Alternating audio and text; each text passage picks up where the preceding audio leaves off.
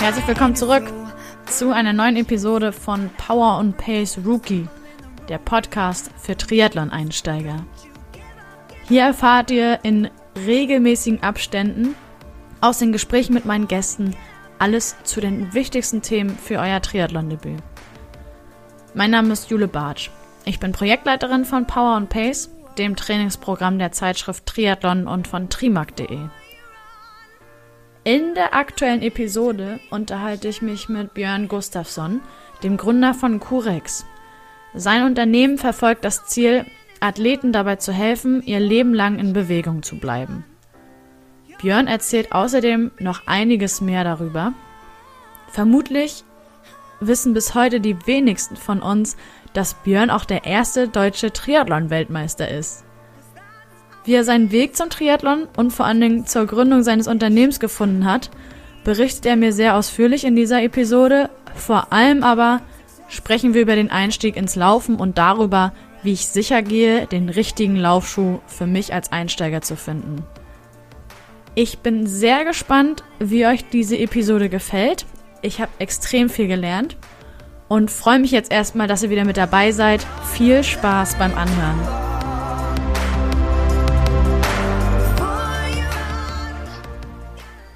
Hallo Björn, ich freue mich sehr, dass du heute hier bist. Vielen Dank, dass du dir die Zeit genommen hast.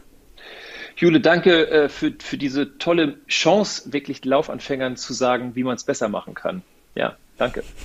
Ja, ich bin sehr gespannt. Aber bevor wir in das aktuelle Thema einsteigen, frage ich jeden meiner Gäste am Anfang natürlich erstmal, ob er Lust hat, sich vorzustellen. Also meine Frage an dich, wer bist du?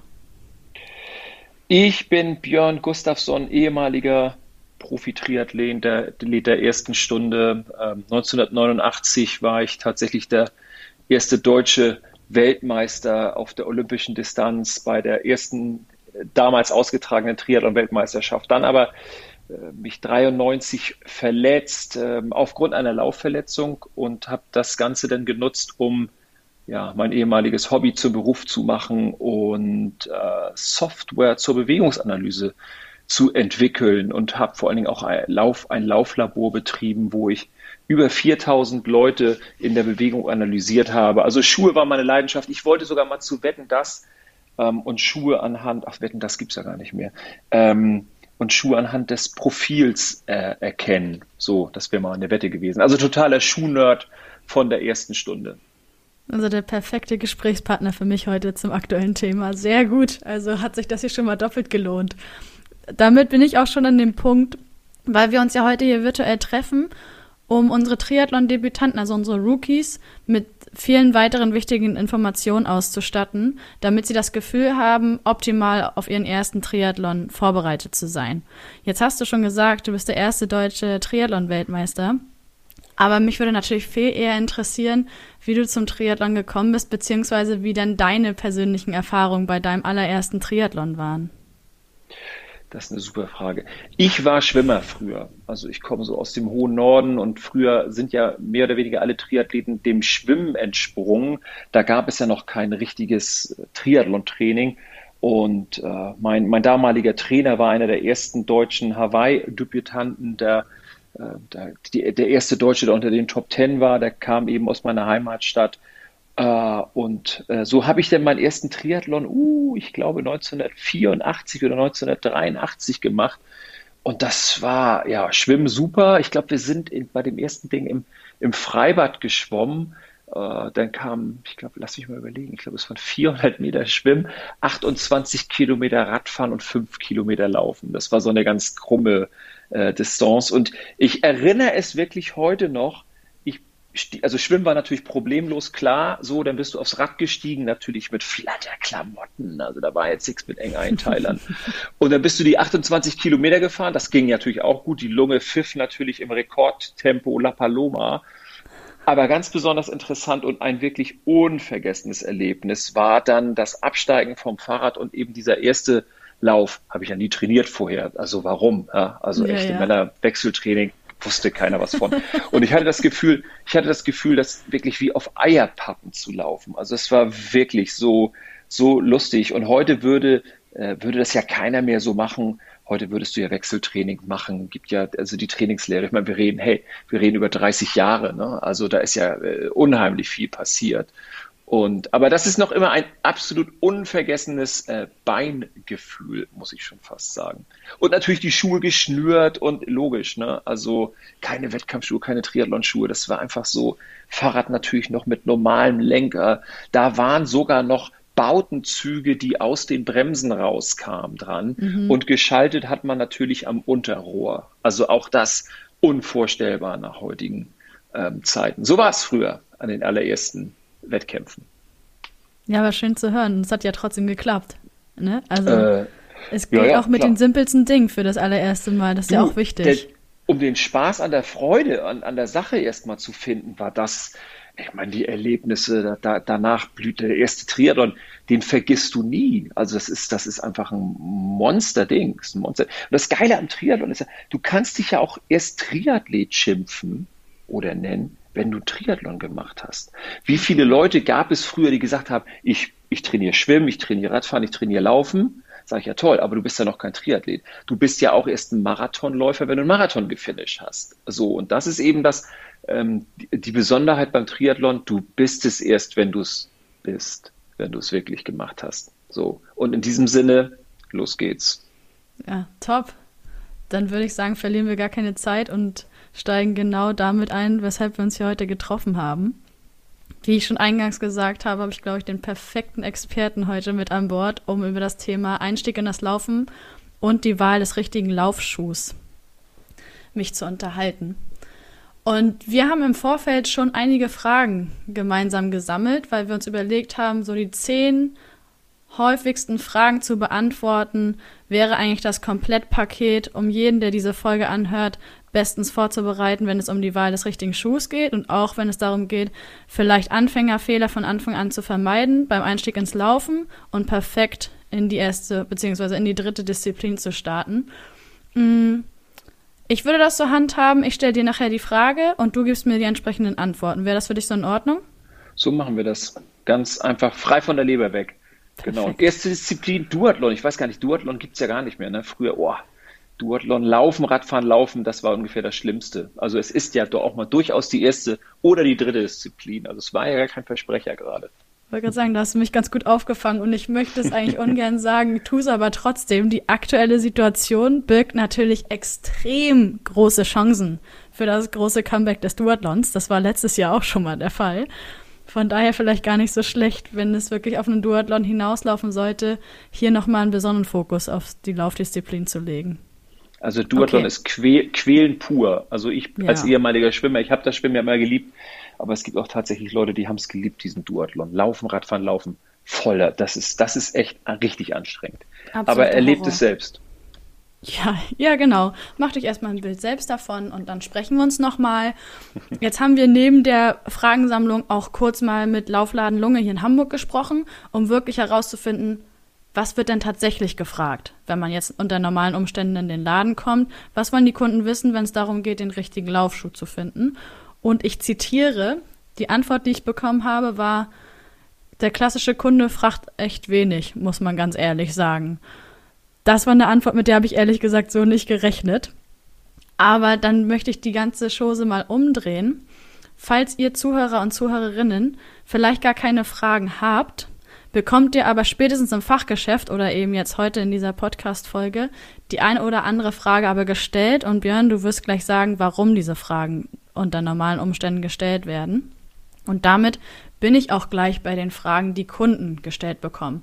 Zum einen könnte das die Frage nach dem Gewicht sein. Gleich zum Einstieg, warum ist es so wichtig?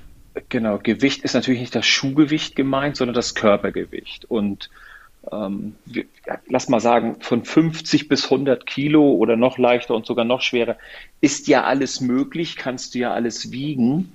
Und dementsprechend hast du natürlich auch eine andere Belastung beim Laufen. Also wir können grob sagen, beim Laufen hast du pro Schritt das zweieinhalbfache deines Körpergewichts in Belastung aufzunehmen.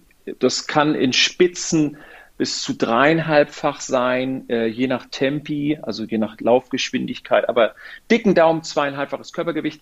Wenn du dann mal fünf Kilometer läufst, hast du schon mal in Summe das doppelte Startgewicht einer Boeing 747 in deinen eigenen Knochen. Das ist nicht schlimm. Also Laufen und, und, äh, und auch diese Belastung der Gelenke sind absolut gesund. Wir sind dafür gemacht. Die Kniegelenke, die Hüftgelenke, die Sprunggelenke brauchen das, damit auch der Knorpel durchwalkt wird und ernährt wird. Also keine Angst vor diesen vermehrten Belastungen. Aber die Frage kommt natürlich immer um, also die Frage nach dem Körpergewicht, um ähm, den richtig gedämpften und richtig angepassten Schuh äh, zu verkaufen. So. Nun ist es so, offenes Geheimnis, nun ist es so, dass die Schuhe nicht unterschiedlich geschäumt werden. Pro Größe wäre ja natürlich irgendwie ein tolles Ding, wenn man sagen würde, ja, wenn ich jetzt leichter wäre, sprich einen kleineren Schuh habe, wäre der Schaum von einer anderen Härte als beim schweren Läufer. Das ist aber nicht der Fall. Also es ist immer bei, jedes Modell hat halt eine Schaumhärte ähm, und deshalb muss man in die Modellen einfach so ein bisschen gucken. Was, und deshalb fragt der Verkäufer dich, was wiegst du? Sieht er ja bestenfalls auch. Ja, also die Frage fragt er dich eigentlich nicht. Das ist so eine versteckte Frage. Der guckt dich einmal an und weiß natürlich, wiegst du jetzt irgendwie 60 oder wiegst du 90 Kilo? Das sieht man natürlich schon. Mhm. Denn die nächste Frage ist immer die Frage nach dem Lauflevel oder nicht immer die zweite, aber die Frage kommt des, des Öfteren. Bist du Anfänger oder läufst du schon länger? Genau. Es gibt nicht wirklich Anfängerlaufschuhe. So, es gibt auch keine wirklichen Profilaufschuhe. Aber es gibt vieles, sage ich mal, dazwischen. Also Laufschuhe werden unterschieden in verschiedene Geschwindigkeits- und Untergrundsbereiche, also Untergrundbereiche. Ähm, und, da will dann will der Verkäufer natürlich erstmal wissen, willst du eher jetzt ein etwas, ich sag mal, wenn du Laufanfänger bist, wirst du immer einen etwas bollerigen Schuh, etwas mehr Schuh bekommen weil, weil die einfach auf Nummer sicher gehen wollen, ja, gib, lass dir mal erstmal viel Unterstützungsfläche, viel, etwas mehr Schaum, etwas mehr Dämpfung äh, geben, damit du äh, nur zum Erlernen der Bewegung, weil klar, Laufen ist das Natürlichste der Welt, aber richtig Laufen ist eben nicht ganz so einfach. Und ähm, das äh, machst du denn mit einem ja, Anfänger ausgelegten Schuh. Also das sind dann so ganz normale Trainings- Cushioning, also Trainingsdämpfungsschuhe, äh, lernt man das ein bisschen leichter. Wenn man dann nachher in die Kategorie reinkommt des erfahrenen Läufers, dann hat man ganz viele Tuning-Möglichkeiten, aber zum Anfang hin bekommt der Lauf an, die Laufanfängerin erstmal so ein äh, Trainingsschuh mit einer recht ho hohen Dämpfung, ähm, der so klassisch konstruiert ist. Und klassisch konstruiert, mhm. du guckst jetzt gerade so Fragen, äh, klassisch konstruiert heißt denn in Bezug auf Sprengung, also wie viel ist der Hintenhöhe, das haben wir, das ist nachher eine Frage, die kommt nochmal zum Abschluss. Wollte ich gerade sagen, darauf gehen wir auf jeden Fall später nochmal näher ein, aber wir sind immer noch bei den Fragen, die den Kunden gestellt werden. Als nächstes habe ich hier stehen, dass die Frage nach dem Tempo immer gestellt wird. Genau, das Warum ist, ist das wichtig? Geht, geht, geht einher mit dem Anfänger fortgeschritten, wie schnell läufst du eigentlich? Das ist eigentlich so eine Frage. Bist du mhm. Anfänger und wenn nicht, was, wie lange läufst du und wie schnell läufst du? So. Und das geht eben in diese Schuhwahl rein. Also wenn du, wenn du jetzt in den Laden kommen würdest und sagst, ja, nee, ich, ich laufe jetzt schon seit zwei Jahren, dann wäre so eine Anschlussfrage gleich, was für einen Schuh läufst du denn bis jetzt? Weil getragene Schuhe sind ein Buch ein Buch für den gut geschulten Verkäufer. Warum in zwei Beziehungen? Zum einen guckt er sich, ach ja, und ganz wichtiger Tipp, bringt euren getragenen Schuh, wenn es denn geht, in den Laden mit. Im Augenblick Lockdown, im Augenblick alles nicht so toll. Ähm, bringt den getragenen Schuh in den Laden mit. Der Verkäufer nimmt den Schuh und kann von unten den Abrieb der Sohle angucken. Also da, wo, wo das Gummi weggerieben ist, daran kann er erkennen, wie du den Fuß aufsetzt. Und er kann sehen, wie der Schuh von hinten, wenn man den so gerade hinstellt, ob der nach innen oder nach außen deformiert ist, ähm, kann er schon unheimlich sehen, in welche Richtung deine Gelenke funktionieren. Also mhm. bitte, bitte dran denken, den getragenen Lieblingsschuh oder eben ja den einen, wenn ihr einen habt, mit zum Verkaufen nehmen. Und dann kommt die Frage nach dem Tempo, wenn du eben deinen zweiten, dritten Schuh kaufst, wie schnell willst du laufen, was ist dein Ziel? Dann geht es eben in die Kategorie der leichteren Schuhe rein, der schnelleren Schuhe rein, der wettkampflastigeren Schuhe rein. Alles klar, auch darauf kommen wir gleich nochmal zu sprechen, wenn es um die zehn Fragen geht. Allerletzte Frage diesbezüglich, was ähm, man vom Kunden erfahren möchte, ob irgendwelche Verletzungen, Schmerzen oder Fehlstellungen bekannt sind. Verletzungen während die Schmerzen sind natürlich sowieso bekannt. Also ja, Laufen kann wehtun. Punkt. So. Laufen tut definitiv mehr weh als Radfahren und Laufen tut auch mehr weh als Schwimmen. Ähm, und, und das wisst ihr auch, wenn ihr eure Trainingsintensität, wenn ihr die Kilometer ein bisschen hochfahrt, wenn ihr schneller lauft, dann kann das schon mal zwicken und zwacken. An der Hüfte auf der Außenseite, in den Knien, vorne, auf der Innenseite, auf der Außenseite. Im Sprunggelenk direkt weniger, nur für die Laufanfänger, da neigt man häufig auch nochmal zum Umknicken weil man insgesamt so ein bisschen weniger muskuläre Stabilität hat. Und das möchte eigentlich der Verkäufer von euch gerne wissen. Dann geht es eben auch weiter nochmal, wird ihr die richtigen Kandidaten nochmal eine zusätzliche Einlegesohle für den Schuh zur muskulären Unterstützung zu nehmen? Wie, wie breit muss der Schuh in der Basis aufgebaut sein? Wie muss der Fersensitz sein? Also das ist einfach, wenn, kurzum, wenn man äh, Vorverletzung oder Schmerzen hat, dann sind sie immer ein bisschen gehen Sie in der Schuhberatung eigentlich immer einen Gang zurück und, und gehen auf, ein, auf einen breiteren, auf einen etwas äh, ja, anfängerlastigeren Schuh. Das ist so ein bisschen der Hintergrund da, dazu. Mhm. Gut, dann haben wir jetzt gerade schon mal alle Fragen im Vorfeld geklärt, die man dem Kunden so stellt. Und ich gehe mal davon aus, wenn man jetzt im Fachgeschäft ist, wüsste der Berater schon fast auf Anhieb, welcher Schuh sich eignen würde, richtig? Oder hätte so eine kleine Auswahl, die er dem Kunden anbieten könnte? Ich habe gerade gestern, weil du es eben erwähntest, äh, Lunge Laufladen, gestern, gerade gestern mit Lars Lunge, das ist der Inhaber eben dieser äh, wirklich sehr guten Laufgeschäfte in Hamburg gesprochen und er sagte so, ja Björn, also eigentlich haben wir zehn Schuhe, die funktionieren immer. So. Und so ist das auch. Das gibt einfach von drei, vier, fünf Herstellern äh, so ein paar Modelle, wo, wo der Verkäufer, die der Verkäufer erstmal so immer, immer äh, im Kopf hat, wenn er dich sieht, wo, wo draus mhm. er so auswählt. Es sei denn, du gehst jetzt an die Wand und wenn man so einen richtigen Laufladen hat, da hast du natürlich eine Schuhwand, die ist, weiß ich nicht, zwölf Meter breit und zwei Meter hoch und da stehen dann irgendwie 80 Modelle und wenn du nicht gerade hingehst und sagst, oh, ich will jetzt den, Hoka ohne ohne oder den Brooks oder den Saucony haben oder wie auch immer oder den Essex oder den Nike mit Carbon und ohne Carbon-Platte. Gibt es ja ganz viele Konzepte im Augenblick. Denn, denn, und, und du gehst wirklich hin, als sagst einfach, nee, berate mich bitte, ähm, dann hat er schon so seine Range im Kopf, ja, und fängt eigentlich dann ähm, schon mal an, den ersten oder die ersten zwei, drei Modelle zu holen und geht dann so in sein, ja, in, in, in sein Beratungsgesprächsablauf rein. Das, mhm. äh, das macht er einfach so, genau. Ich gehe jetzt mal davon aus, wenn mir diese ganzen Fragen gestellt wurden, sollte ich nicht automatisch erwarten oder beziehungsweise habe ich nicht automatisch im Kopf, okay, der weiß jetzt sofort, was ich brauche, ne? sondern ich habe jetzt noch meine eigenen Fragen und damit möchte ich gerne überleiten zu den Fragen zum Laufeinstieg und eben die man zu den Fragen, die man eventuell während des Schuhkaufs auch noch haben könnte. Also, wie wir abgesprochen haben, klassisches Spiel, Frage-Antwort. Ich stelle die Frage, du antwortest. Genau. Let's go. Erste Frage. Ich möchte mit dem Laufen anfangen. Worauf muss ich achten? Habe ich ja eben schon so ein bisschen gesagt. Ich denke mal, das ist jetzt so der, der, der Punkt. Jetzt bin ich im Internet, ne? So, jetzt gehst ja, du irgendwie. Genau. Ähm, worauf muss ich achten? Erstmal gibt zwei große Sachen: die funktionelle Eignung und die Passeignung. Also äh, der Schuh muss passen in der Länge und der Breite. Das ist das wichtigste Kriterium, ähm, dass du dir nicht zu kurz kaufst. Äh, kommen wir ja äh, gleich in der nächsten Frage dazu. Aber wichtig ist die Breite. Wir Menschen haben völlig unterschiedlich breite Füße und es gibt nur ja eigentlich zwei Hersteller, die unterschiedliche Breiten pro Modell anbieten. Und selbst die, die sind, also Breiten, Weiten, ne, Fußweiten, mhm. Ähm, und selbst die sind jetzt, ich sag mal, im Internet äh, schwer zu kriegen, weil die meisten, äh, auch Internethändler, auch die meisten Stationärhändler, diesen Schuh auch denn nur in einer Breite in einer Weite am Lager haben.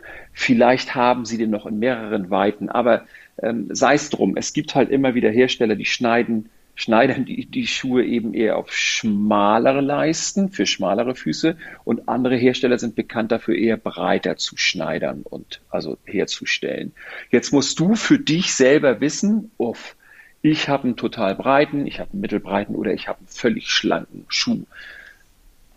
Das heißt, der breite Fuß passt natürlich nicht in schlanken Schuh.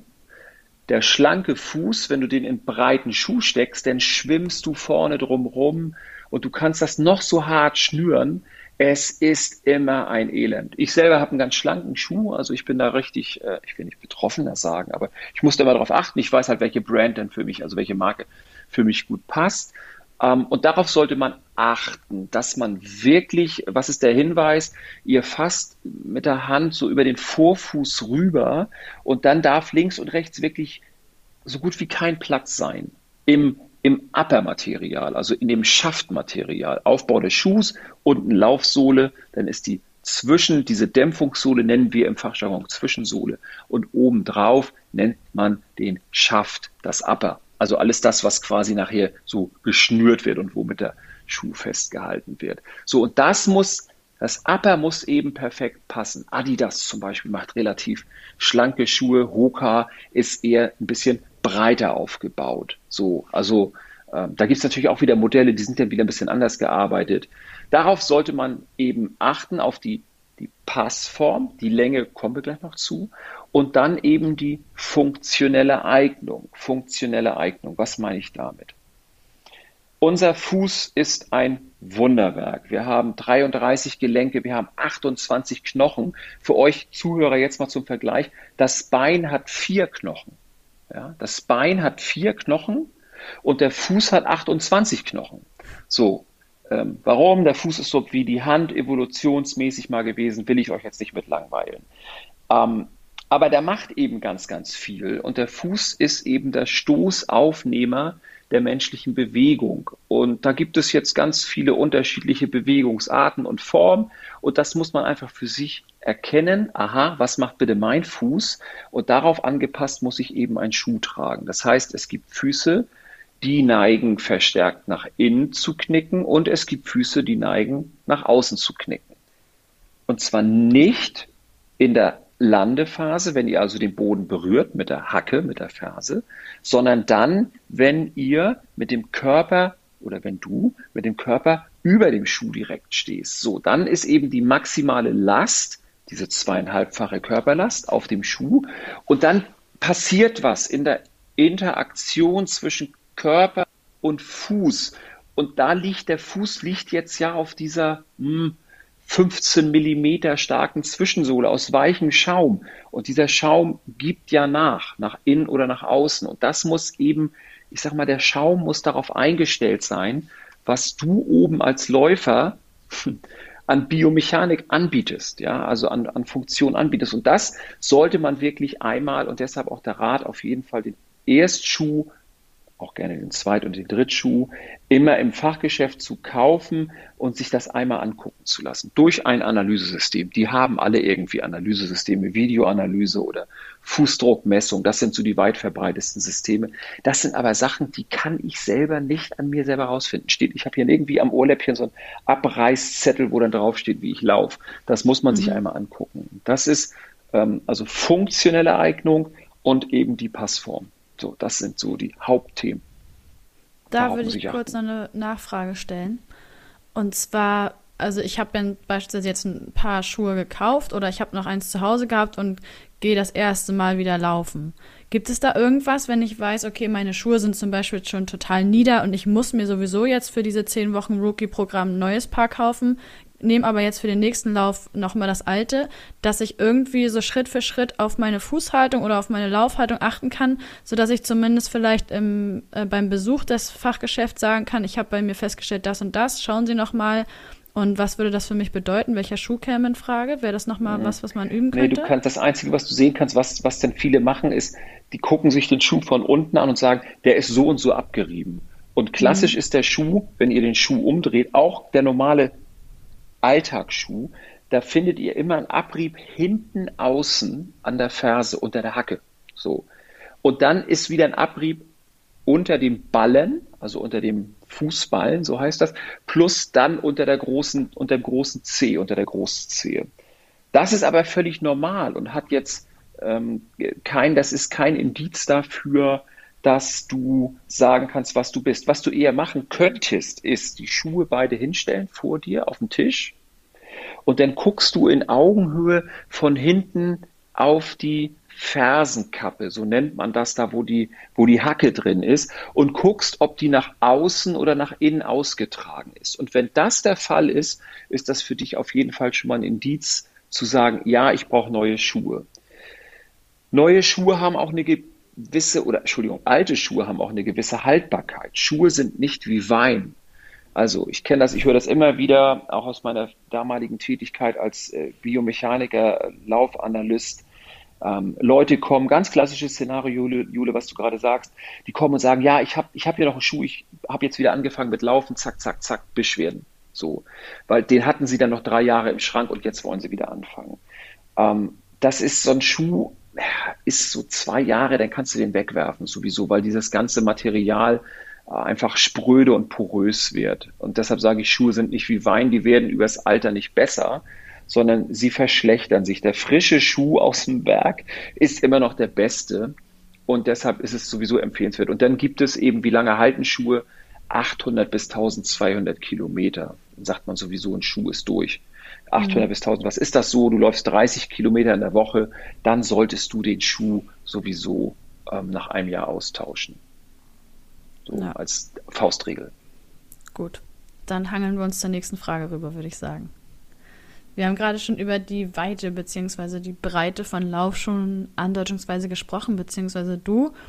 Und hast auch schon angedeutet, dass es auch darum geht, zu gucken, in welcher Schuhgröße wähle ich denn meinen Laufschuh und was es damit auf sich hat, weil ich kenne das auch und ich äh, verfolge das auch, wenn ich einen neuen Laufschuh kaufe, dass man immer sagt, tendenziell eine Nummer größer, dann gibt's von Hersteller zu Hersteller noch Unterschiede, produzieren die tendenziell etwas kleiner, produzieren die tendenziell ein bisschen größer, da hat man dann irgendwann so den Dreh raus, welche Schuhgröße man speziell bei dem Hersteller hat und dann läuft das auch, aber was hat es damit an sich auf sich?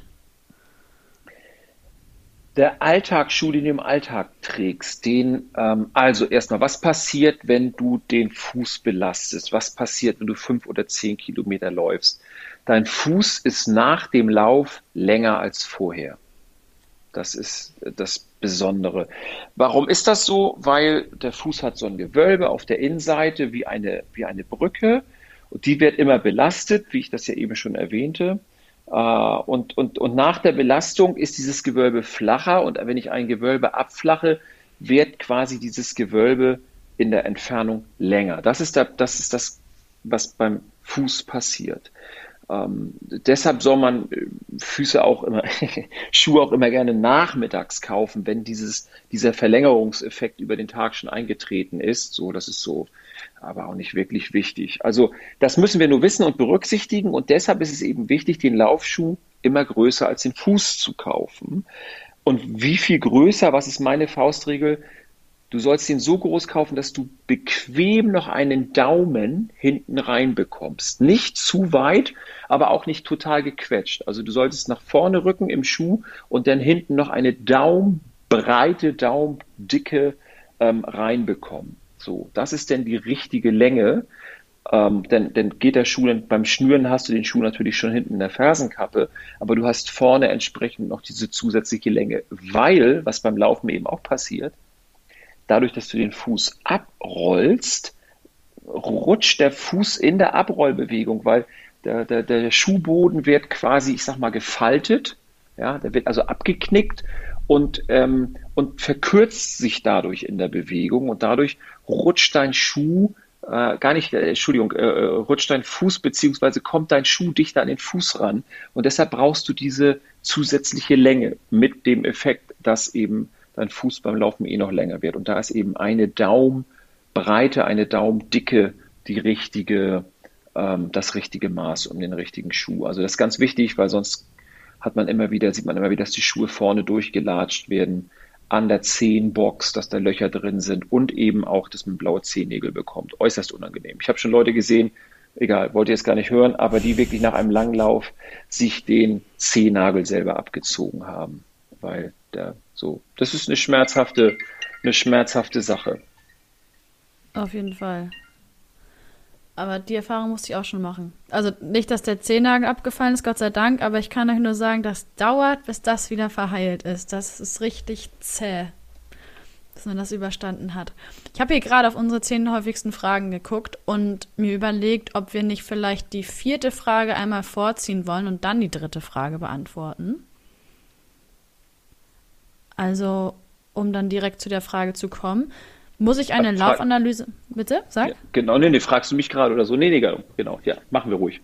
Ja, ich glaube, das, das ist ganz sinnig, wenn wir Macht das so Sinn. aufziehen. Mm, mm. Genau, die Frage lautet, muss ich eine Laufanalyse machen, bevor ich anfange zu laufen und ähm, bevor ich mir einen Laufschuh kaufe?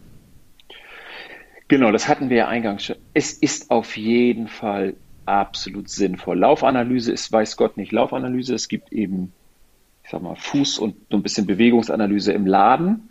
Die sind häufig Teil des Verkaufsprozesses bei besseren Geschäften und auch im Preis inkludiert. Das reicht für den Anfang, für den ersten Laufschuhkauf, wenn du keine Beschwerden hast und kein für dich selber Problemfall bist. Also wenn du ein junger Mensch bist, brauchst du jetzt noch keine wirkliche professionelle Laufanalyse. Wenn du als Zuhörer jetzt hier gerade vielleicht sagst, wow, ich habe mal Lust, einen Triathlon zu machen, bin irgendwie über 40, bin 45, will das nochmal machen, dann würde ich dir sagen, ja, guck mal, ob du irgendwo in der Nähe so eine professionelle Laufanalyse angeboten bekommst. Das ist dann, die werden häufig vom ähm, Orthopäden, so Orthopädie, Schuhtechnik oder Orthopädie-Technikgeschäft oder Sanitätshaus angeboten. Äh, muss man mal ein bisschen rumstöbern bei euch im Internet, wer das macht. Was macht man da? Da muss man eben, da wird länger gelaufen, da äh, wird sich die Sache differenzierter angeschaut und ähm, da kriegt man für sich erstmal so einen, so einen gröberen Gesamtüberblick. Also da wird dann auf jeden Fall bis zur Hüfte sollte geschaut werden, da sollte die Kniebewegung differenziert angeguckt werden, so dass man einfach so wirklich safe ist und erstmal weiß, okay, ist meine Bewegung in Ordnung, ja oder nein. So. Und da kriegt man dann auch bestenfalls, wenn das ein Sportwissenschaftler macht, ähm, äh, diese Analyse, äh, dann kriegt man eben auch Tipps, was man verbessern kann am Laufstil, äh, was, für, was für Muskulatur oder was für Muskelgruppen man trainieren müsste. Das macht Sinn. Also vielleicht so als, als Grenze 40, 45, Vorerkrankung, Unsicherheit. Dann Laufanalyse für alle Jungspunte unter euch ist eine Laufanalyse oder eine Analyse auf dem Laufband oder irgendwie eine dynamische Fußanalyse im Geschäft erstmal ausreichend. Aber das sollte man beim ersten Schuh wirklich, wirklich machen. Top. Laufanalyse habe ich also jetzt im Kasten, sag ich mal. Jetzt ist die Situation aktuell die, dass man in kein Fachgeschäft gehen kann, maximal per Click and Collect, behaupte ich mal. Also ist es auch relativ schwierig, an eine gute Beratung zu kommen. Wie kann ich denn jetzt trotzdem einen richtigen Laufschuh für mich auswählen, beispielsweise über einen Online-Shop? Ja, das ist tatsächlich eine offene Flanke im Augenblick. Ähm, ich selber habe hab vor einigen Jahren mal so Beratungs-Online-Systeme entwickelt, aber die, äh, der Shop, der das exklusiv genutzt hat, den gibt es jetzt nicht mehr. Das war Runners Point, da hätte man das eben mit so ähm, Laufschuhberater online kaufen können. Es gibt, was es gibt äh, bei einigen Laufgeschäften, die bieten Lau so Laufanalyse at Home an. Da kann man sich denn selber filmen, derzeit mit einer, äh, ich sag mal über WhatsApp, mit der Kamera, nimmst du deinen Fuß auf, äh, läufst aufs, aufs Telefon zu und das schickst du denen zu, da müsste man in dem Laufgeschäft halt mal anrufen, ob die das anbieten. Wenn nicht, und das machen eben nicht viele, dann könnt ihr eigene Tests an euch durchführen. Und ähm, da könnte ich jetzt mal sagen, welche Tests das wären. Die sind aber jetzt, da, da könnt ihr in der Bewertung das mal selber machen. Allerdings der Code, wie die Tests zu interpretieren sind und dann zum richtigen Schuh zu kommen, hm, ist jetzt, also äh, da, da, gibt es, es ist, es ist ein schwieriger Prozess als Laufanfänger zum richtigen Schuh zu kommen. Wenn du jetzt bis jetzt, anders gesagt, du hast jetzt schon einen Schuh und, und, und, und bist zufrieden mit dem, dann kannst du den auch erstmal online nachkaufen. Das kannst du natürlich machen. Wenn du mhm. sagst so, ich hatte den schon mal, dann sagst du einfach, okay, ich kaufe mir den gleichen Schuh. Glaubt aber nicht, dass wenn ihr zum Beispiel einen Essex-Schuh habt, dass alle Essex-Schuhe gleich sind. Ja, also bei Essex hat, mhm. ich glaube, 47 verschiedene Modelle in der aktuellen Saison. Irgendwas zwischen 47 und 53 Modelle. Natürlich gibt es so die, die, die, die großen bekannten Modelle, aber da gibt es eben auch den Cumulus, der hat dann, das ist ein neutraler Schuh und jetzt ein Cayano, das ist ein Schuh, der hat eine Stütze auf der Innenseite. Das muss man eben schon genau wissen, was man braucht. Ähm, aber was wir machen können, ihr könnt, und da gehen wir mal jetzt direkt zur nächsten Frage über. Perfekt. Das mache ich einfach mal gerade für dich. Ihr könnt erstmal in den Einbeinstand gehen. Also ihr stellt euch barfuß, Sockfuß könnt ihr das auch machen, auf ein Bein und macht jetzt eine einbeinige Kniebeuge. Wie sieht das aus? Ihr winkelt das andere Bein an, also das Spielbein, und macht jetzt drei, vier, fünf Mal nacheinander schnell eine einbeinige Kniebeuge. Und ihr schaut von oben auf das Knie und beurteilt. Gibt es drei Möglichkeiten. Die Kniescheibe in der Beugung läuft so über den zweiten und dritten C. So, das kriegt ihr, dann, dann spricht man von einer stabilen, geraden Beinachse. Das ist toll. Das ist super. Das ist das beste Bein, äh, was ich, was ich jemals sehen äh, möchte und was, was, man, was man im Angebot hat. Also nochmal, einbeinige Kniebeuge, auf einem Bein stehen, schnelle Kniebeugen, den Oberkörper dabei gerade halten. Das ist wichtig. Oberkörper, wenn ihr es nicht hinbekommt, könnt ihr euch leicht irgendwo abstützen zwei, drei, vier Kniebeugen, von oben gucken, was macht meine Kniescheibe im Verhältnis zu meinen Zehen. Zweiter, dritter C, darüber beugt sie sich, super gerade Beinachse. Dann seid ihr mit einer hohen Wahrscheinlichkeit ein Läufer für einen Neutralschuh. Da gibt es noch einige andere Faktoren, aber ich, ich kürze das jetzt mal so runter, weil die Frage, Jule, von dir war ja Close, Click und Collect, Riesenmist, klar, wird auch noch eine Zeit zu gehen. Ähm, deshalb irgendwie, okay, was können wir machen? So, dann, wenn das der Fall ist, dann könnt ihr sagen, ich kaufe einen Neutralschuh.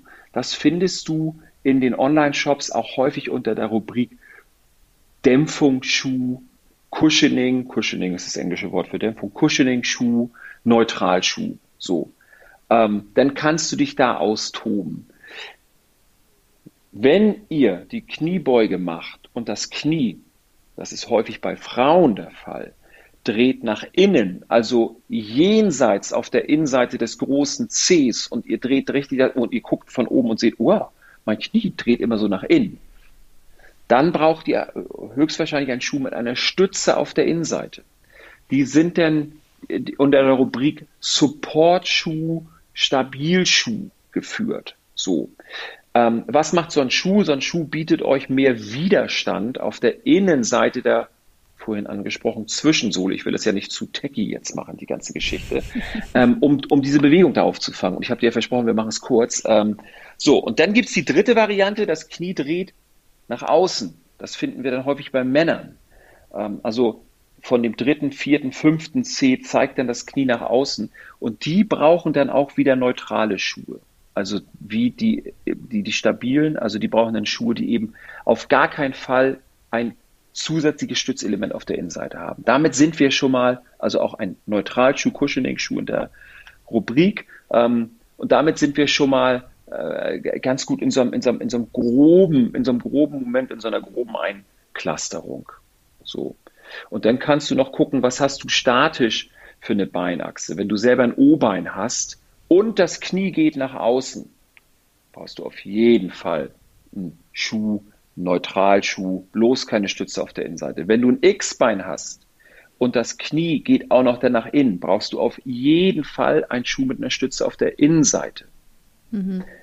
Wenn du ein neutrales Bein hast, das ist dann, wenn du die Beine zusammenstellst und du kannst zwischen deinen Knien, kriegst du keinen Finger mehr durch, hast du eine gerade Beinachse und du bist stabil im Bein, dann bist du auch beim Neutralschuh aufgehoben. Also das ist immer die Beinachse, das Knie regiert den Fuß, sage ich immer. Also das Knie ist unheimlich wichtig und da müssen wir eben, das Knie ist der Impulsgeber der Biomechanik, äh, nebst der Hüfte eben auch. Und da müssen wir, das, das ist immer so das Wichtige, das muss man herausfinden. Hört sich jetzt ein bisschen schwierig an für euch da draußen, aber es ist auf jeden Fall ein ganz wichtiger erster Indiz, ein ganz wichtiger erster Anhaltspunkt auf dem Weg zum funktionell richtigen Schuh. So, und dann bestellst du den, ja, und dann musst du halt zwei Größen bestellen. Und was du eben schon sagtest, du weißt, was du jetzt bei Adidas für eine Größe brauchst. Das sieht bei Essex, das sieht bei Brooks, das sieht bei einer anderen Brand, bei einer anderen Marke schon wieder ganz anders aus. Und ähm, bestellt auf jeden Fall zwei Größen und dann kommt dieses Daumen-Ding ins Spiel. Das ist der Daumen hinten rein. Genau, das Daumen. Kauft den Schuh nicht zu klein. Bitte, bitte, bitte. Das ist immer gerade bei Frauen, alle Mädels da draußen. Ja, es, ihr müsst ihn ein bisschen größer. Das mag komisch aussehen, ähm, ist es aber nicht. Ihr freut euch später auf jeden Fall drüber. Also wenn ihr die Wahl habt zwischen, ah, der fühlt sich eng an und der fühlt sich ein bisschen zu weit an oder zu lang an, dann immer tatsächlich den etwas längeren Schuh nehmen. Es ist ungewohnt, Laufschuhe kauft man immer länger, anders als Radschuhe. Die kaufst du ganz kurz. So. Ja, ich bin ganz begeistert. Du hast gefühlt gerade drei in einem beantwortet. Ja, genau, wir haben ja noch das Ganze vorm Spiegel. Ne? Das genau, ich kann jetzt, ich habe jetzt gerade die Ego-Perspektive gesagt. Das Ganze kann man natürlich auch, wenn man hat, vorm Spiegel machen. Also diese, diese ähm, Kniebeugung. Ne? Wenn ihr einen großen Spiegel habt, könnt ihr euch auch selber im Spiegel beobachten und gucken, dreht das Knie nach innen oder außen. Das ist so ein bisschen, so ein bisschen Detektiv spielen. Mhm. Ähm, ganz wichtig. Aber da haben wir so die Biomechanik-Thematik und so, welcher Schuh darf es denn bitte sein? Und wie mache ich das im Online-Shop? Wonach, nach welchen Kriterien suche ich da aus? Weil das ist ja total schwierig. Und ähm, es gibt halt einige Brands haben auf ihren, einige Marken haben auf ihren Seiten so Schuhfinder. Brooks hat einen Schuhfinder auf seiner Seite. Äh, Mizuno hatte mal einen. Äh, die haben jetzt einen anderen. Also ihr müsst mal sonst auf die, auf die Markenherstellerseiten gucken. Viele Marken gönnen sich so einen Schuhfinder. On hat zum Beispiel jetzt auch nicht so einen funktionellen, sondern bei On gehst du jetzt rauf auf die Seite und guckst eben, die fragen dich, was für einen Schuh hast du vorher und was wäre dann der perfekte Match auf den On-Schuh. Also es gibt so einen, so einen, so einen allumfassenden biomechanischen Schuhfinder gibt es nicht. Noch nicht. Also, du sagst es noch nicht. Man weiß ja, ja nicht, genau. was die Zeit noch mit sich bringt. Genau. Wollen wir ganz kurz nochmal über das Thema Geschwindigkeiten und Unterschiede beim Schuh sprechen? Würde ich nur kurz anreißen, tatsächlich. Das äh, würde ich schon sagen. Also Geschwindigkeiten, wenn ihr selber kauft, also das hatten wir anfänglich schon gesagt, wenn ihr selber kauft, ähm, und ihr lauft schneller, dann könnt ihr mehr in die Rubrik Race, in die Rubrik Wettkampf gehen. Ist immer die Frage, ich würde es noch für den ersten Triathlon, weiß Gott, seid ihr von, von der Kategorie Race noch erstmal, also wenn ich von mir äh, übertragen denken darf, äh, noch entfernt. Man will immer, so, klar, Logo. Ähm, aber die Frage ist, ob man es wirklich braucht. Ich würde den ersten Triathlon, wenn ich so ein Rookie wäre, erstmal sagen, komm, ich will hier maximalen Schutz, ich will sicher ankommen. Und das mache ich mit meinem Trainingsschuh. Das mache ich mit dem Schuh. Ach ja, eine ganz wichtige Sache. Es gibt den einen heiligen Leitsatz. Never use new equipment on race day. So, ja. ja. also das ist, das ist das, der heilige Gral. Wie schnell kommt man in Versuchung, sich noch dann doch irgendwie noch den Tag vorher neuen Schuh und den mache ich jetzt und lasst es. Tragt bitte den Schuh, der eingelaufen ist, äh, was heißt bitte? Das ist keine, das ist, das ist, äh, das ist eine Selbstverständlichkeit. Also niemals einen neuen Schuh einfach ausprobieren. Macht jeder irgendwann mal in seinem Leben diesen Fehler. Ja, das ist einfach, wenn du auf einer Marathonmesse bist, kaufst du da einen funky neuen Schuh und läufst den auf dem, auf dem Marathon am nächsten Tag. Hat quasi jeder Marathoni schon mal gemacht. Ähm, sicherlich die meisten bitter bereut. Also auf gar keinen Fall ähm, neues Equipment am Wettkampftag einsetzen. Und ich würde auch sagen, fürs Rookie-Programm tragt den Trainingsschuh. Wenn ihr später dabei bleiben wollt, dann könnt ihr natürlich Wettkampfschuhe tragen. Na klar. Und, ähm, und dann gibt's auch, das ist jetzt die übernächste Frage, dann gibt's natürlich auch entsprechende Wettkampfschuhe, die sind für einen Triathlon geeignet. Ter. So, die haben vorne hinten eine Lasche, dass ich da schneller einsteigen kann. Äh, wie tune ich meinen Laufschuh auf Triathlon?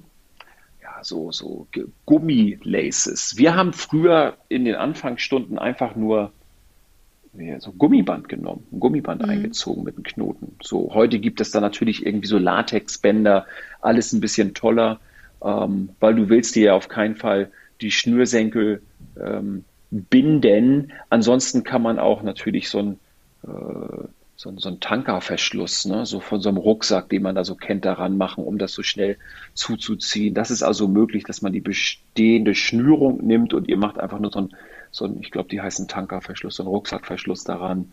Das geht auch auf jeden Fall für den ersten Triathlon, weil Schleife binden ist halt echt, braucht man nicht. Also im, im Wechsel. Ne? Es sei denn, ihr sagt einfach, mir ist es egal, was für eine Zeit, ich will es hier mal ausprobieren, dann könnt ihr auch Schleifen binden. So, genau. Aber selbst dann, ne? Also wenn ich an meinen ersten Triathlon zurückdenke, ich glaube, ich habe sogar noch geschnürt, aber frag nicht nach Sonnenschein. Also eine ruhige Hand hatte ich nicht. Mit Sicherheit. Äh, äh, Ja, also ich, ich glaube, mein erster Wettkampf war natürlich auch, ich hatte noch keine Ahnung, was man alles machen muss. Sicherlich auch Ja, den ja. Schuh geschnürt. Ne? Ich kann mich da nicht mehr daran erinnern, an diese Feinheiten. Aber dieser, dieser Umzug, Schnürung raus, Gummiband rein, könnt ihr ja ganz normales Gummiband nehmen. Und ansonsten gibt's ja, ich denke mal, bei jedem Laufshop online gibt's ja heute jetzt irgendwie solche Gummischnürungen jeglicher Möglichkeiten. So, also insofern äh, ja, ihr müsst gucken, wenn ihr einen Schuh, ihr müsst natürlich reinkommen, ne? Also auch ein Tipp zum Reinschlüpfen, große Frage haben wir gar nicht drin, barfuß oder mit Socken? So, Mhm, das fällt mir jetzt ja gerade ein, ne? Barfuß. Ja. Ähm, barfuß. Also weil mit Socken laufen, bis du Socken anhast, wann würdest du die Socken anziehen? Nach dem Schwimmen sich Socken anzuziehen, vergiss es, kriegst du nicht hin. Das heißt, du gehst sowieso mit dem nassen Fuß erstmal in den Radschuh rein. Das ist auch schon mal eine Herausforderung. Wir erinnern uns an das Bild von Sebastian Kienle vorletztes Jahr beim Ironman, ich glaube beim letzten Jahr noch stattgefunden hat, wo er auf einmal in der zweiten Wechselzone den Sanitäter ranruft und der Sanitäter eine Glasscherbe aus seinem Fuß rausziehen musste. Da Also er hat sich irgendwie gefahren, auf, ne? dem- auf dem Weg zum Radfahren, also zum, zum, von der Wechsel, erste Wechselzone, ist er in eine Glasscherbe getreten und damit Rad gefahren. 180 Kilometer. Ja, Was für eine harte Sau. So Ja. merkst du aber im Zweifel, merkst du tatsächlich im Zweifel gar nicht.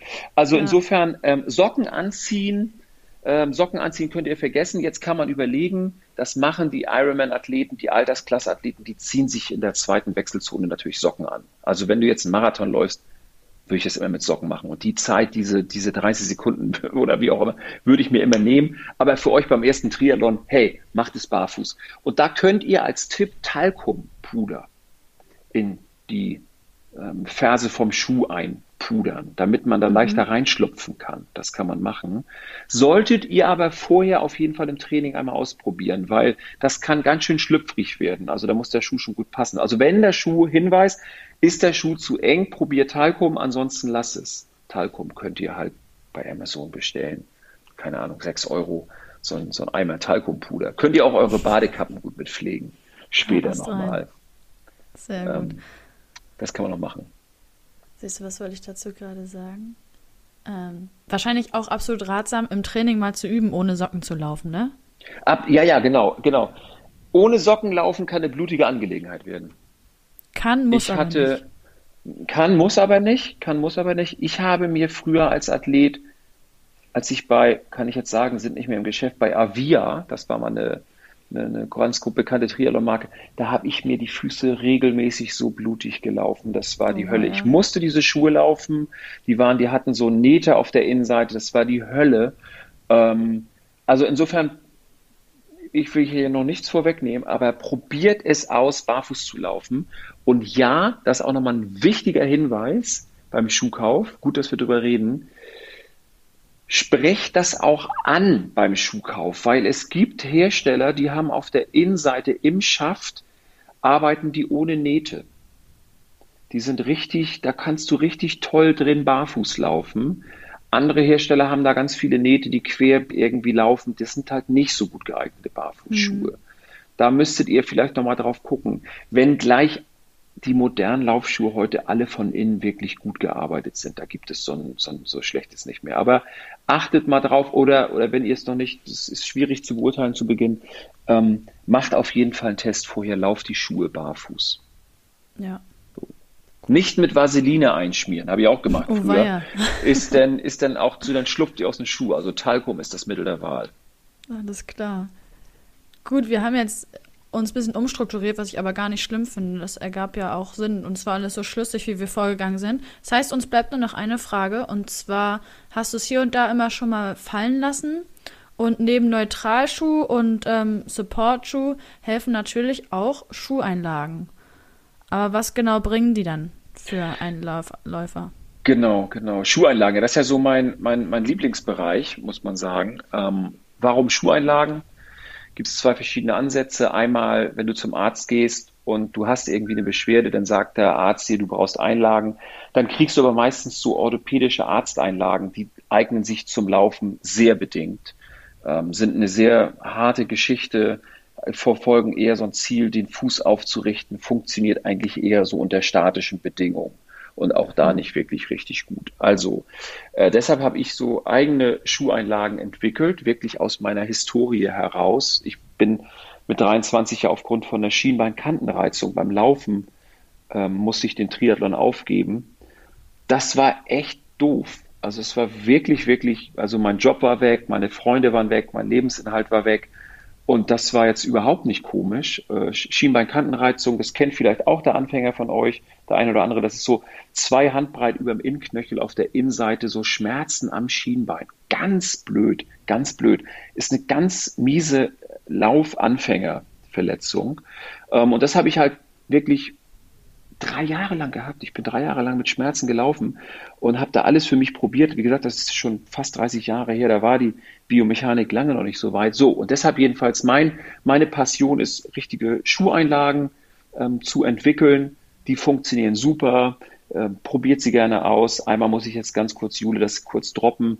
Äh, Curex.com, C-U-R-R-E-X, da könnt ihr die bestellen. Haben wir auch einen ganz tollen so ein Prozess, wie man die richtige Sohle findet. So, und was bringen diese Dinger jetzt? Du hast, der Schuh ist innen drin flach, der Fuß ist rund und wir passen das Ganze an. Also wenn der Schuh für euch sich irgendwie noch nicht richtig optimal anfühlt und auch das als Option, ihr habt einen alten Schuh und wollt den nochmal tun und jetzt nicht gleich einen neuen Schuh kaufen, dann ist das eine Zwischenlösung, zu sagen, das probiere ich jetzt erstmal. Die Dinger könnt ihr im Wettkampf tragen. Die kann ich wunderbar zum Barfußlauf tragen. Also auch wenn du barfuß ähm, Blasen bekommst bei dem Barfußlauf, könnt ihr die als Lösung reinlegen, als Tipp. Funktioniert wirklich keine Verkaufsshow, glaubt mir, alles von mir selbst gemacht. Ich weiß doch, wovon ich rede. Und ähm, also ihr kriegt Blasen, probiert die aus. Ähm, funktionieren im Wettkampfschuh genauso wie im Trainingsschuh. Ganz toll. Oder ihr habt auch erste Wehwehchen. Also was bringt Schuheinlagen?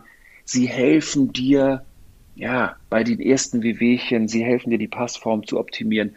Sie passen, machen einfach den Schuh passend zu dir. So, das ist wie eine Chlor, das ist wie, wie ein Handschuh, wie eine, wie eine, wie eine Chlorbrille. Das ist einfach so ein, so ein, so ein Essential, also Radhandschuh, ne?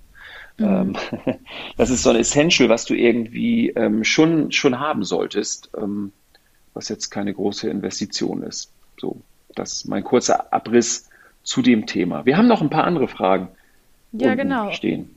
Ganz genau. Und zwar kommen wir jetzt zu den klassischen Fachbegriffen, wenn es um die Tech Talk, Nerd, Nerd genau. Talk, genau, einmal nerdy. Genau, aber ich frage nur und äh, du machst den Tech Talk. genau. Okay, dann, dann gehen wir da fix durch. Und zwar, was genau ist Sprengung? Keine Explosion. Ja, Sprengung denkt immer jeder an. Das ist ein echt ein total komisches Wort. Die Sprengung eines Schuhs ist die Erhöhung, die Überhöhung der Ferse zu dem Zehenbereich. Ähm, und die ist klassisch beim Laufschuh 10 bis 12 Millimeter. Warum ist das so? Das ist total blöde, weil es immer so war. So, weil man Schuhe mit Absatz baut und ähm, biologisch oder biomechanisch macht das gar keinen Sinn. Biomechanisch müssten wir Schuhe ohne Sprengung laufen. Aber das hat man mal probiert in dieser ganzen Natural Running Welle. Deshalb ist die Sprengung die Überhöhung. Wenn du mich jetzt fragst, Björn, was ist die beste Sprengung? 8 Millimeter. 8 Millimeter ist, der, ist, der, ist, ist so, ein, so ein Mittelwert, wo ich sage, da sollte jeder drauf laufen, es sollte nicht höher sein. Ähm, ich laufe auch selber gerne Schuhe, die 4 Millimeter haben. Jetzt kurze Schleichwerbung, äh, der Saucony Kinvara. Ähm, super Schuh. Ähm, der hat 4 mm Sprengung, ähm, läuft sich ganz, ganz toll, ist also auch so eine Mischung zum, zum, zum Wettkampfschuh. Viele von euch kennen den vielleicht auch. Aber ansonsten 8 mm, ähm, 10 und 12 mm finde ich gefühlsmäßig immer etwas zu viel, aber die meisten Schuhe sind eben genau auf dieser Höhe konstruiert und gebaut. Und das ist eben auch die Antwort auf die Frage, welche Sprengung eignet sich für mich? 8 mm. Wenn du Anfänger bist, lieber immer ein bisschen mehr. Wenn du mhm. Wettkampfläufer bist, kannst du weiter runtergehen, kannst du den Schuh insgesamt flacher laufen. Als nächsten Begriff haben wir die Dämpfung hier stehen. Ich glaube, über die hast du vor allen Dingen am Anfang schon relativ viel gesagt. Gibt es hier noch eine letzte Randnotiz, die du hinzufügen möchtest? Härtere Schuhe sind besser. Okay. Man glaubt es nicht, man, weil, weil es ist immer so, es, alle denken immer, ja, ich muss doch einen total gedämpften Schuh laufen. Das ist ein Irrglaube.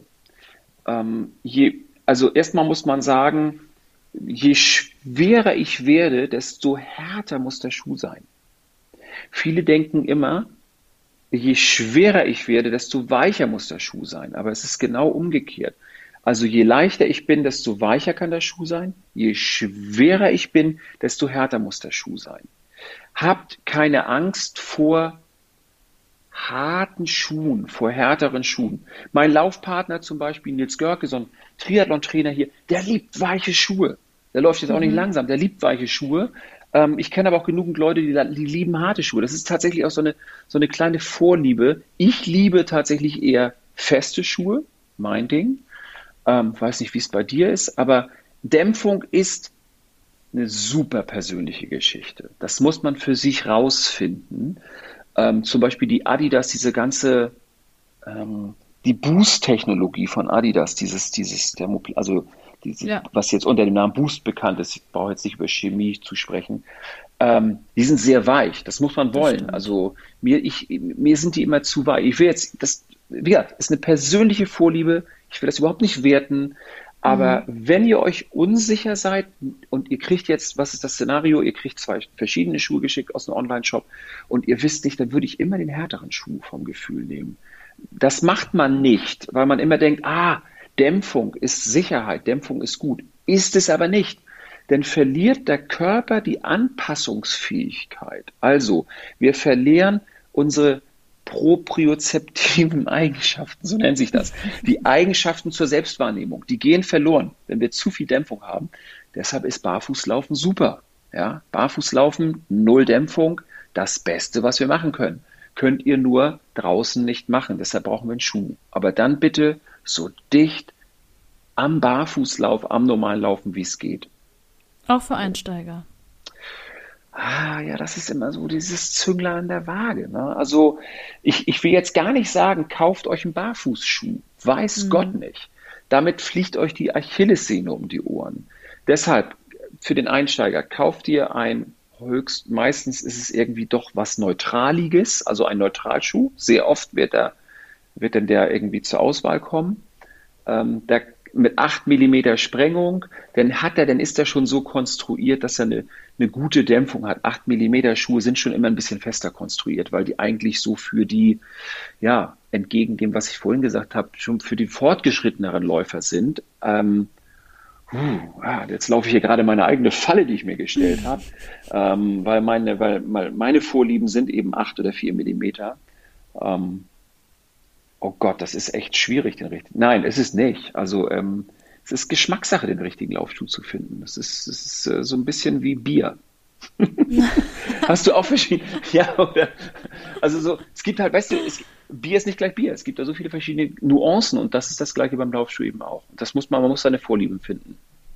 Ja, absolut. Das ist halt ein Prozess, der sich, glaube ich, eigendynamisch entwickelt. Ne? Je länger du dabei bist und je, je mehr Schuhe du ausprobierst, desto besser findest du auch raus, was das für dich ist. Bei mir ist es zum Beispiel auch so, ich hatte jetzt, ich glaube, drei, vier, fünf Jahre sogar, ja, relativ festen Wettkampfschuh und finde, ich klatsch da vor mich hin, obwohl ich normalerweise einen sehr leichten, leisen Fußaufsatz habe und bevorzuge allein vor dem Hintergrund auch eher weichere Schuhe. Da kommen wir wieder in die, ich sag mal, fast schon die nächste Folge. Was ist oder wie ist der richtige Laufstil? Also wenn du mhm. sagst, du hast einen guten Laufstil, Hab Will ich, ich dir jetzt gesagt. mal glauben? Ach so, okay, aber du läufst leichtfüßig. Ja, genau. Ähm, und das, genau, das ist so, das Klatschen, wenn der Schuh klatscht, ist es eine Schwäche der vorderen Schienbeinmuskulatur. Dann setzt du mit der Ferse auf und dann platscht der Schuh so nach vorne runter, wenn er in der Ferse zu hart ist. Und deshalb sagst du jetzt gerade, ich nehme dann lieber einen weicheren Schuh in der Ferse. Also, mhm. Ähm, okay. Wir haben noch eine Frage und ähm, genau. das ist jetzt doch alles ein bisschen länger geworden. Wollte ich gar nicht. Was bedeutet Torsion? Ich sage es einfach mal, die Frage. Ist sie wichtig? Torsion kennen wir das Wort. Ähm, Adidas hat das mal äh, groß promotet. Torsion ist nichts anderes als das, wenn du den Fuß vom Boden abdrückst, denn verdreht er sich in seiner Längsachse. Das nennt man die Torsion des Fußes. Und ähm, dafür gab es mal ein Konzept von Adidas, das ist auch äh, uralt, schon wieder 25 Jahre, ähm, dieses Torsion-Konzept. Das macht mittlerweile jeder Schuh. Der lässt diese Torsion, diese Längsverdrehung des Fußes frei. Die wollen mhm. wir auch nicht blocken. Wobei in den Carbon-Schuhen wird die jetzt wieder relativ isoliert und ähm, etwas geblockt. Aber die sollte man gerade am Anfang diese ganze Gelenkbeweglichkeit frei laufen lassen und den, und den Fuß auch ähm, sich frei verdrehen lassen. Also Torsion könnt ihr als Kunde, kannst du als Kunde jetzt gar nicht beeinflussen. Ähm, hat, hat der Schuh integriert, ist drin. So, also kein, kein Grund da irgendwie dem Ganzen extra Beachtung zu schenken. Das ist jetzt eh so wie ein Auto hat ja auch einen Sitz und ein Lenkrad. Also kann, kann der Laufschuh auch sowieso Torsion. Kann er, ist drin. Nehmen wir also als gegeben hin. Genau, genau. Alles klar. Gut, Björn.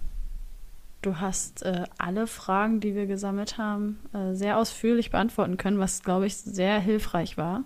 Und auch wenn wir jetzt nicht bei den geplanten 35 Minuten gelandet sind, bin ich mir sehr, sehr sicher, dass es doch eine sehr informative Episode geworden ist über die Wahl des Laufschuhs. Vor allen Dingen in der aktuellen Situation finde ich es absolut hilfreich. Ich habe wieder extrem viel gelernt.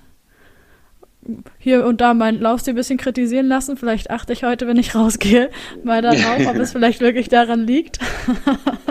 ja, die aktuelle Situation macht die Sache wirklich herausfordernd. Ne? Und ähm, weil du diese ganzen Daten zum Thema Sprengung ähm, äh, in, in, den, in den Online-Shops seltenst bekommst, ähm, aber deshalb der Tipp, also nochmal zusammenfassend, der Tipp, macht diese Kniebeuge, mhm. ähm, sucht, sucht einen Schuh vielleicht, ja, 8 mm Sprengung ist toll. Ähm, ich, ja, ich kann jetzt hier diverse Marken natürlich nennen, die das haben, aber ich will ja keine heimliche Schleichwerbung machen für irgendwelche Schuhmarken.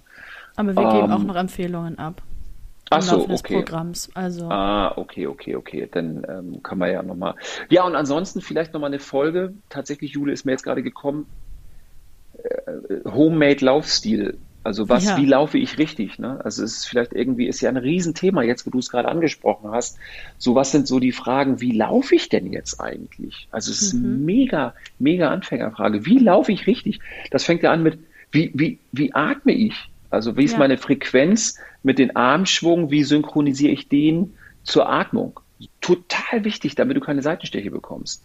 Ähm, und wie setze meine Füße platschen immer so? Ich habe nach drei Kilometern immer Schmerzen am Knie auf der Innenseite. Was kann ich anders machen? Also mir fallen jetzt schon wieder Fragen ein. Also ähm, ja, vielleicht hören wir uns bald in der nächsten Folge. Ich weiß nicht. Ich biete mich dafür an. Laufanalytik ist natürlich der, mein zweites Steckenpferd, sage ich mal. Neben, neben, Schuhnerd, neben Schuhnerdigkeit. Also, ich hoffe, euch hat es allen da draußen gefallen.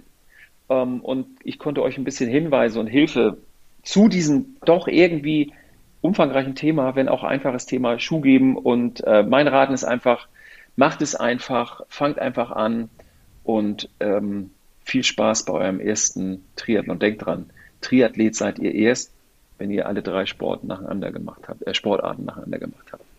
Genau so das von mir. aus.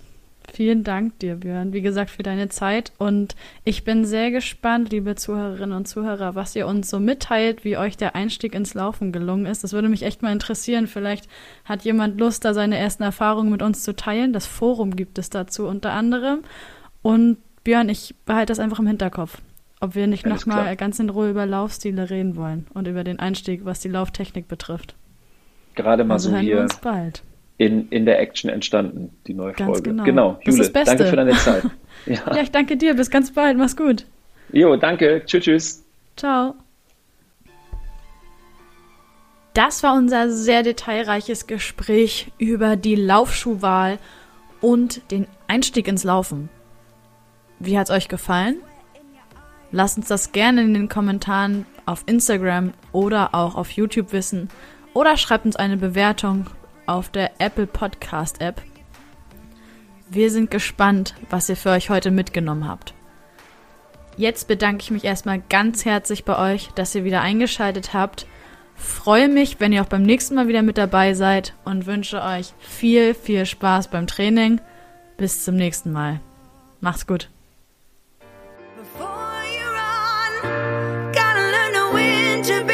and you're